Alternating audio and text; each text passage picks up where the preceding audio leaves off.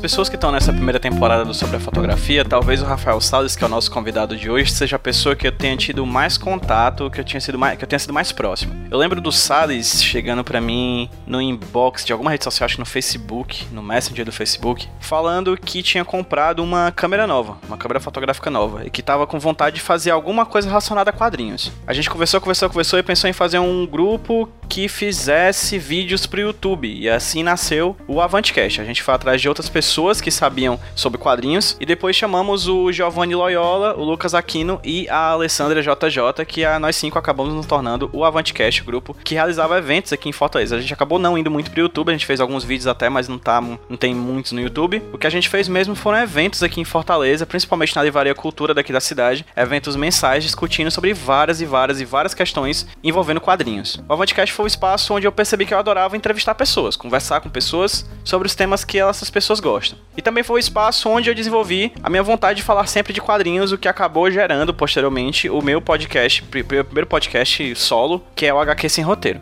Então o Salles foi essa pessoa que me chamou para criar um projeto sobre quadrinhos. Há muito tempo. Muito, muito tempo. E de lá pra cá ele foi essa pessoa que utilizou a câmera tanto para fazer esses vídeos quanto para fotografar moda. Ele é um fotógrafo especializado em fotografias de moda. Ele saiu daqui de Fortaleza e hoje mora em São Paulo, trabalha também com podcasts, né? Enfim, ele é um cara que é multimídia.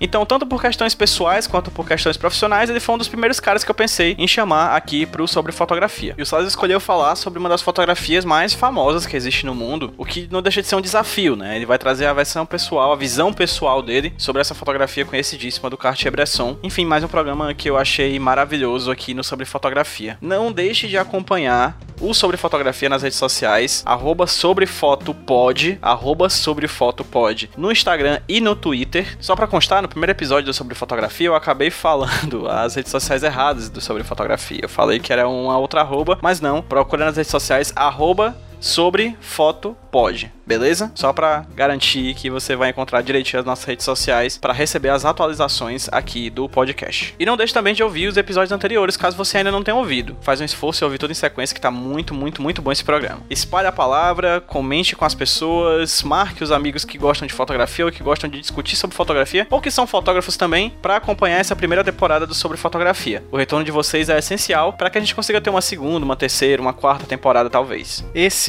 é o Sobre Fotografia um podcast de imagens para os seus ouvidos e de sons para os seus olhos.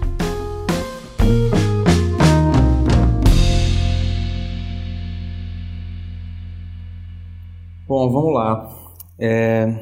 Eu não lembro a primeira vez que eu vi essa foto, mas ela me, me trouxe um sentimento muito de, de fantasia eu acho que o que mais me tocou nela é porque, apesar da fotografia ser um momento estático, ser uma, um, um momento que nunca vai se repetir, toda vez que você visita essa foto, você vai para um lugar diferente. E como ela retrata um momento que pode repercutir de diversas maneiras, ela cria várias interpretações dentro dela mesma. Então, a foto em si é um homem pulando por cima de uma poça d'água, um lago, não sei bem o que é isso, mas é o momento exato antes do homem tocar a água. E esse momento tem uma tensão muito grande que faz com que você fique sempre pensando, pô, mas e aí? O que aconteceu depois? Essa, esse, esse retorno que a gente fica querendo da foto, de você voltar para a foto e querer ver mais da foto é, me traz uma inquietude, uma vontade de, de sempre visitar essa imagem de novo, né? Eu acho que essa sensação de você encontrar o momento exato de algo que, que conta uma história, que não é uma, uma pose, não é um, uma coisa ensaiada, é um, é um momento realmente único. Apesar de ser um momento único, te leva para vários lugares diferentes. Não, não existe um, um, caminho único a seguir nessa história.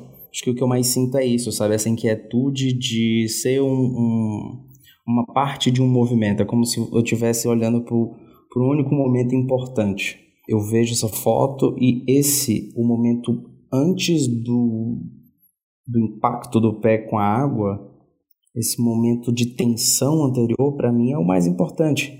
É o, não é o clímax, né? Mas é tipo o momento antes do clímax, né? Que vai construindo, que vai te levando até o ápice para depois ter a queda. Talvez se fosse o pé pisando na água, não teria um décimo da força que é. Que é exatamente a tensão. A imagem constrói uma tensão que te faz querer sempre imaginar o que é que vai acontecer depois. E eu acho que o Bresson ele era um gênio em fazer isso. Ele, pelo menos, é a minha maior referência nessa, nessa característica documental de rua, de, de, de captar esse exato momento onde tudo pode acontecer, reverberar para um lado diferente. Eu acho que não, é a antítese da gente colocar numa mesma frase fantasia e documental, na verdade é só, só acontece, essa confusão só acontece se você for interpretar a foto meramente como registro. E ele consegue pegar a imagem registro e imputar um caráter de, de fantasia, exatamente porque a, a interpretação está na cabeça de quem vai de quem vê a foto. Então, toda vez que você olha para essa foto, é um momento exato onde tudo pode acontecer. Então, para mim, isso é fantasia dentro do registro. É como se você assistisse um filme e parasse antes do final e nunca mais assistisse esse filme e passasse o resto da vida imaginando o que é que aconteceu no final do filme. Tudo é possível, sabe? Então, para mim, quando tudo é possível, a realidade não existe mais, então vira uma fantasia. Então, eu acho que essa é a principal característica dessa foto específica e de outras. É, eu lembro também daquela imagem que é um ciclista passando e, é, e a imagem é, é o, o, ciclista em si não tem nitidez, ele é só um elemento preto que passa na foto. Essa forma de encarar a realidade, ele, ele carrega um, um sentimento. Quando você tira a característica de, de registro, é, nitidez, é, de, de, quando você quebra as barreiras do, do, das características técnicas e você fica só sentimento, que é uma coisa mais impressionista, você, você entra no campo da fantasia. Eu acho que essa é a principal característica dele. Ele começa a tirar essa parte técnica e cria uma pintura com, com, com outras técnicas, sabe? Ele brinca com, com os valores técnicos para apresentar uma fantasia. Eu acho que essa é a melhor forma que eu consigo interpretar a, a, fotografia dele é esse tipo de fotografia no, no material dele. Essa desvalorização, desvalorização é um termo ruim, mas tipo, essa brincadeira de mexer com os valores técnicos, apesar dele ser um cara absurdamente técnico, as composições dele são, são incríveis, mas ele faz essa brincadeira de narrativa, de pegar o que é documental e parar no momento e esse momento te dá várias interpretações. Ah, olha, quando a gente encara os outros, é, os milhares de outros fotógrafos, grandes fotógrafos que tem no mundo, eles vão encarar a fotografia a partir das próprias referências. Então, quando a gente encara, por exemplo, o trabalho da Annie Leibovitz, é, na época que ela trabalhava na Rolling Stones, ela tinha uma visão dentro do movimento, né, que é onde ela falava de rock and roll. Quando você vai ver o trabalho posterior dela, no que é que se transformou, principalmente na parte de fotografia de moda e publicitária dela, ela tem uma visão muito mais pousada, ela trabalha muito mais com pós-produção, então ela começa a modificar muito da imagem dela, né? Você vai ver um, um Avedon da vida, ele, que é um, uma...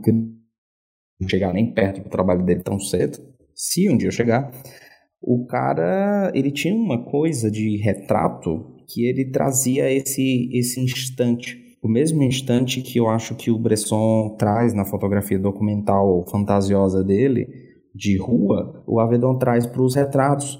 Ele, ele tinha um costume de cansar as pessoas porque ele sabia que as pessoas sempre chegavam no estúdio dele com uma máscara. Então ele fazia com que as pessoas cansassem para extrair esse máximo da pessoa, essa, essa coisa que ninguém mais vê. Então, cada fotógrafo vai ter a sua própria visão. É, eu, eu conheço pessoas incríveis aqui em São Paulo que trabalham com um, um tipo de fotografia que eu acho muito moderna, uma fotografia é, mais próximo, não mais próximo, né? uma fotografia fine art, uma coisa de personagem, sabe? Uma coisa pousada, não me atrai. Não é o meu estilo de fotografia. Eu gosto de, de fazer mais esse exercício do Avedon, de trazer a pessoa para dentro de um território e estimular esse personagem dentro do território e ver como é que o que é que sai disso, né? Não existe uma resposta certa, existe só a resposta que a gente vai encontrar lá. Então, sim, cada fotógrafo vai ter a sua própria tese sobre o que é a fotografia. E a fotografia não é estática, a fotografia ela vai virar muita coisa. Hoje eu sou total a favor da, da tese de que todo mundo é fotógrafo. A diferença é que cada um tem as suas, as suas próprias referências, cada um vai responder é, o que é uma boa foto da sua melhor forma. Hoje, para mim, uma boa foto significa uma coisa, daqui a cinco anos vai significar outra. Cara, o meu trabalho hoje de fotografia, ele, eu, eu não estou mais trabalhando exclusivamente como fotógrafo, né? Hoje eu trabalho como head de conteúdo numa plataforma de podcasts, então eu trago a minha visão de fotografia para outras produções, principalmente para o campo do áudio, né? Uh, eu trago, por exemplo, eu quando vou editar um podcast, eu encaro como um filme, eu não encaro somente como um arquivo de áudio. Para mim tem a questão visual. Os diálogos eu edito como se fosse um diálogo de vídeo. E eu acho que isso traz um dinamismo que, que, que torna muito mais rico o produto. Mas falando exclusivamente da minha produção fotográfica, eu, eu acho que eu ainda estou no processo de desconstruir todas as regras que eu aprendi. Da mesma forma que o Bresson desconstrói a parte técnica buscando um campo de fantasia dentro do real, é, eu tento trazer uma assinatura da minha própria visão do campo da realidade. Então, no meu trabalho de moda, por exemplo, eu sempre queria apresentar a minha visão dentro do trabalho de outras pessoas. Por exemplo, o maquiador entra com a visão de trabalho dele quando ele maquia a modelo. O estilista traz a visão do trabalho dele quando ele traz a, a peça. Eu trago a minha visão quando eu construo a imagem. Então, é um grande trabalho em equipe e a minha contribuição é aplicar essa minha visão de desconstrução de tudo. Eu aperto, para mim, eu, eu tento apertar um grande botão de reset e criar uma imagem que só eu vou conseguir criar a partir da minha visão. Quando eu vou fazer uma fotografia de rua, quando eu vou fazer algum retrato, é, eu tento fazer esse exercício do Avedon, descartar a primeira ideia, o que seria o primeiro caminho, que pode até ser um bom caminho, mas eu quero encontrar um, um caminho alternativo. Eu quero encontrar uma coisa que outros não vão encontrar. E, e, como eu disse anteriormente, eu não acho que seja uma resposta certa. Eu não acho que o meu caminho é o certo. É o meu caminho. É a minha construção e, e eu acho que é o que vai fazer com que a minha imagem seja única. Hoje eu já consigo, eu consigo sentir a minha própria identidade. Levou um bom tempo até o ponto de eu conseguir olhar para uma foto minha e dizer, caralho, é isso aqui. Isso aqui é o que eu quero fazer mas eu, eu já consigo encontrar isso. Eu já consigo ver as minhas referências, eu consigo ver o meu olhar, eu consigo ver a minha construção de cor, de contraste, todas essas técnicas eu consigo ver. Agora o meu exercício é ver além disso, é ver a minha essência, é ver o que que a, a minha mensagem passa utilizando as ferramentas e não que a minha mensagem são as minhas ferramentas. Cara, a moda a moda, se você for falar do plano comercial, não. O plano comercial é técnica pura. Mas quando você vai falar de, de moda como conceito, muitas vezes a roupa é altamente secundária. A roupa é, é nem precisa da roupa para falar de imagem de moda, né? A imagem de moda é, é puro sentimento. Pelo menos eu sempre vi dessa forma. É, quando você fala de moda, você fala de cultura no geral. Você fala de comportamento. Uma imagem de moda dos anos 70 pode transmitir uma mensagem super atual. Assim, como, como qualquer imagem. É só a categoria moda. É, é, é até difícil falar de, de categorizar como imagem de moda, porque hoje, até hoje carrega um certo preconceito, né? Preconceito de que é uma, uma fotografia fútil, é uma fotografia deslocada da realidade. Mas quantas fotografias são deslocadas da realidade? O, existem bilhões de trabalhos de fine art que não conversam em nada comigo, enquanto que a fotografia de moda pode muito bem ser altamente crítica e documental. Quantas vezes eu vi trabalhos de moda que são execrados por serem de altíssimo mau gosto. A gente teve trabalhos em Fortaleza que foram muito mal vistos. A gente tem trabalhos a nível mundial que, pelo amor de Deus, eu não sei como é que não saiu um trabalho ainda execrado de coronavírus. É só porque as pessoas estão de quarentena mesmo. Mas a, a imagem de moda ela é altamente crítica, exatamente porque a moda é altamente crítica. Olhando bem, a moda tem exatamente como é um, um comportamento que pode ser cotidiano quando a gente não fala de mercado de luxo, quando a gente fala de moda cotidiana, é, ela pode falar um milhão de conceitos. Se você for pegar os maiores estilistas, eles sempre se posicionam sobre o mundo com uma força incrível, porque eles têm uma plataforma mundial. É, se você for falar do trabalho de João Paul Gaultier, é um cara que fala de liberdade sexual abertamente. Se você for ver Balenciaga, vai falar de, de uma própria crítica ao luxo, colocando coisas, a meu ver, horrorosas e fazendo as pessoas pagarem um preço altíssimo por isso. Eles fazem um trabalho que eu acho sensacional de redes sociais, por exemplo, que é um, outro campo super polêmico na fotografia hoje, é, as imagens de redes sociais dele refletem perfeitamente o que é a comunicação e o que é a identidade da Balenciaga hoje em dia.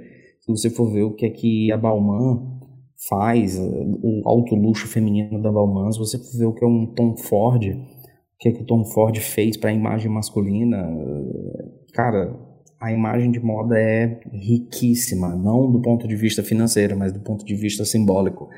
Dá para fazer análises profundíssimas e vastíssimas do campo da imagem da moda. O que aquela foto me traz, e eu acho que me traz até hoje, sempre que eu vejo e revejo aquela foto, é, e que eu consigo tra trazer para o meu, meu trabalho de moda, é estar no real, trabalhar com elementos da realidade, do contemporâneo, do, do, do material, né? E trazer uma visão de fantasia, deslocar essa realidade, olhar para um prisma, olhar para um outro ângulo e trazer esse aspecto de fantasia, trazer o inesperado, trazer um, um momento exato onde tudo pode acontecer, sabe? Trazer essa visão de, de que uma imagem não se fecha nela mesma. Eu acho que essa é a maior mensagem que dá para tirar é, uma foto que não se fecha nela mesma, quando você não consegue entender uma foto por completo, essa foto vai viver para sempre. Esse é o grande problema da arte. Se você consegue entender uma, um objeto de arte e consegue trazer todas as interpretações e perceber todas as nuances, aquela foto, aquele elemento está restrito, vai chegar até, até lá. Mas se você observar as grandes imagens de arte, as imagens de moda, as imagens de fotografia, elas vão passar décadas e as pessoas vão continuar problematizando e trazendo novas interpretações. Eu acho que eu só consegui atingir isso uma vez quando eu fiz uma foto de um cara num slackline na Paulista. E eu mostrei essa foto para várias pessoas e as pessoas perguntavam: ele caiu? E eu dizia: isso importa? Porque é o sentimento de tensão, o sentimento de que, pô, será que ele caiu? Será que ele tá bem? O que, é que aconteceu? Que eu esperava trazer nas pessoas. Quando você vê um filme, quando você ouve uma música e essa música é tão tão poderosa, esse filme é tão enigmático, esse filme é tão simples que na simplicidade dele você consegue interpretar ele de diversas maneiras e deslocar ele, olhar ele por diversos ângulos e você vai encontrar diversas mensagens diferentes. Aí sim você consegue tra é, transformar uma peça de arte em atemporal e, e porque essa, essa peça vai absorver o sentimento de todas as pessoas que vão perceber essa peça. Então, é isso que, que isso traz para mim, sabe? Quando eu estou pensando numa foto de moda, eu não estou pensando numa foto de moda. Estou pensando numa peça de comunicação que pode reverberar por, por muito tempo a quem quer que se depare com ela, entende? É, o importante para mim, que eu acho que todo fotógrafo tem que ter em mente, é não se limitar a transmitir uma mensagem que possa ser fechada nela mesma a capacidade que, que a peça tem que ter de, de se retroalimentar, de se, de se abrir para novas interpretações, é o que vai fazer com que essa peça tenha um, um sucesso por décadas.